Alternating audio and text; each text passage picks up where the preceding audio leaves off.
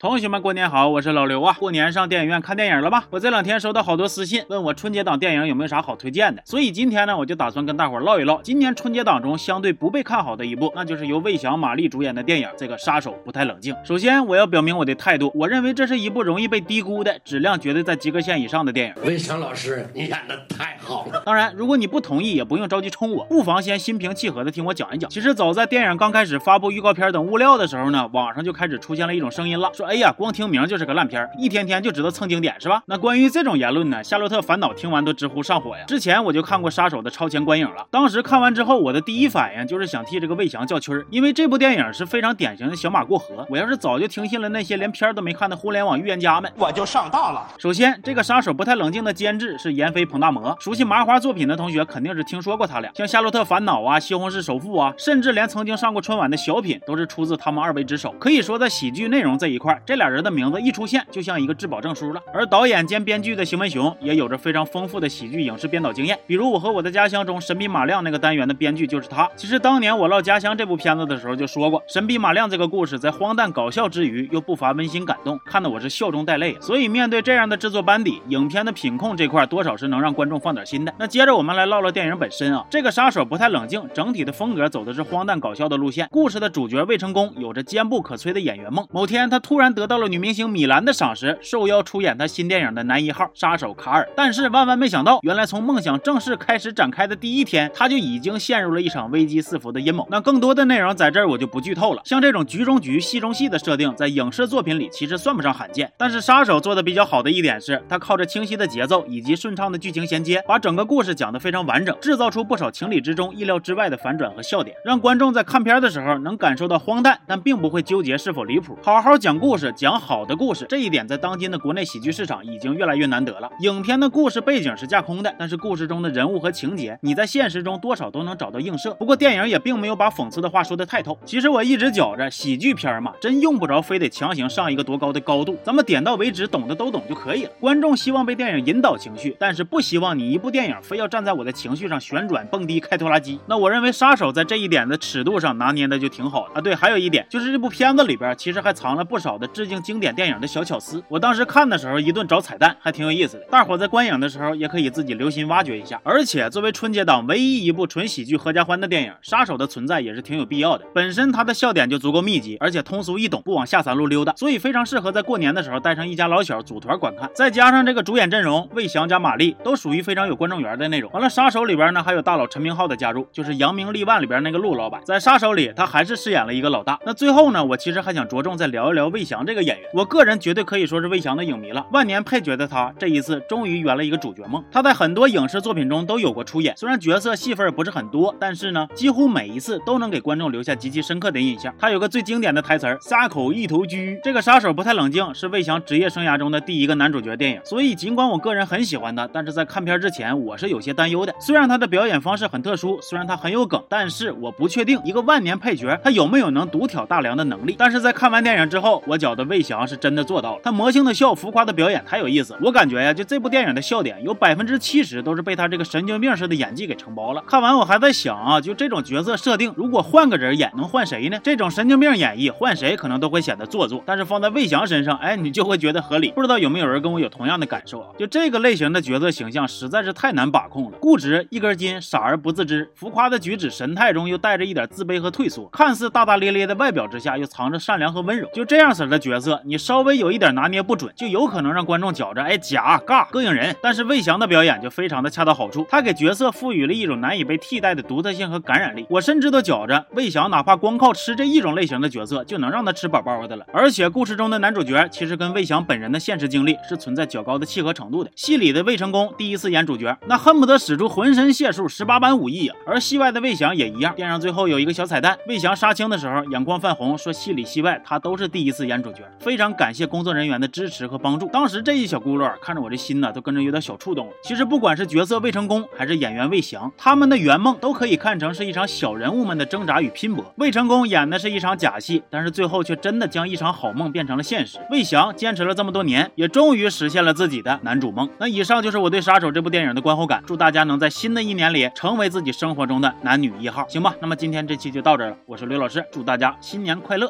咱们下期见。好。